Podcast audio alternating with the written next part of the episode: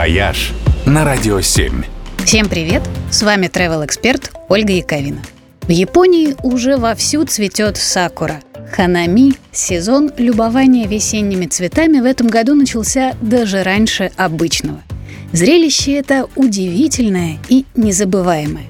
Но если посмотреть на него в Японии пока не получается, то небольшой тизер того, как все это выглядит, можно получить и в России – у нас есть несколько ландшафтных садов с сакурой. И, кстати, там она тоже уже вовсю цветет.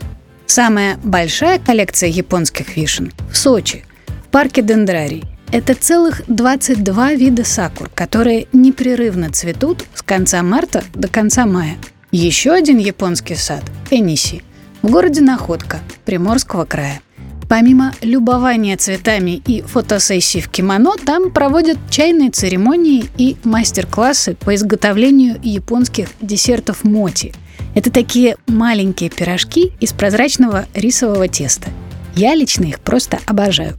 А на прошлой неделе в Краснодаре открылся еще один японский сад. Причем самый большой в мире за пределами Японии. Это часть нового ландшафтного парка Гальцкого – крутейшего, кстати. Сад занимает более 7 гектаров. Там 26 объектов. Беседки, пагоды, чайные домики, пруды с карпами, сады камней, ворота Тории. Почти 4 километра прогулочных тропинок, но главное, конечно, это растения.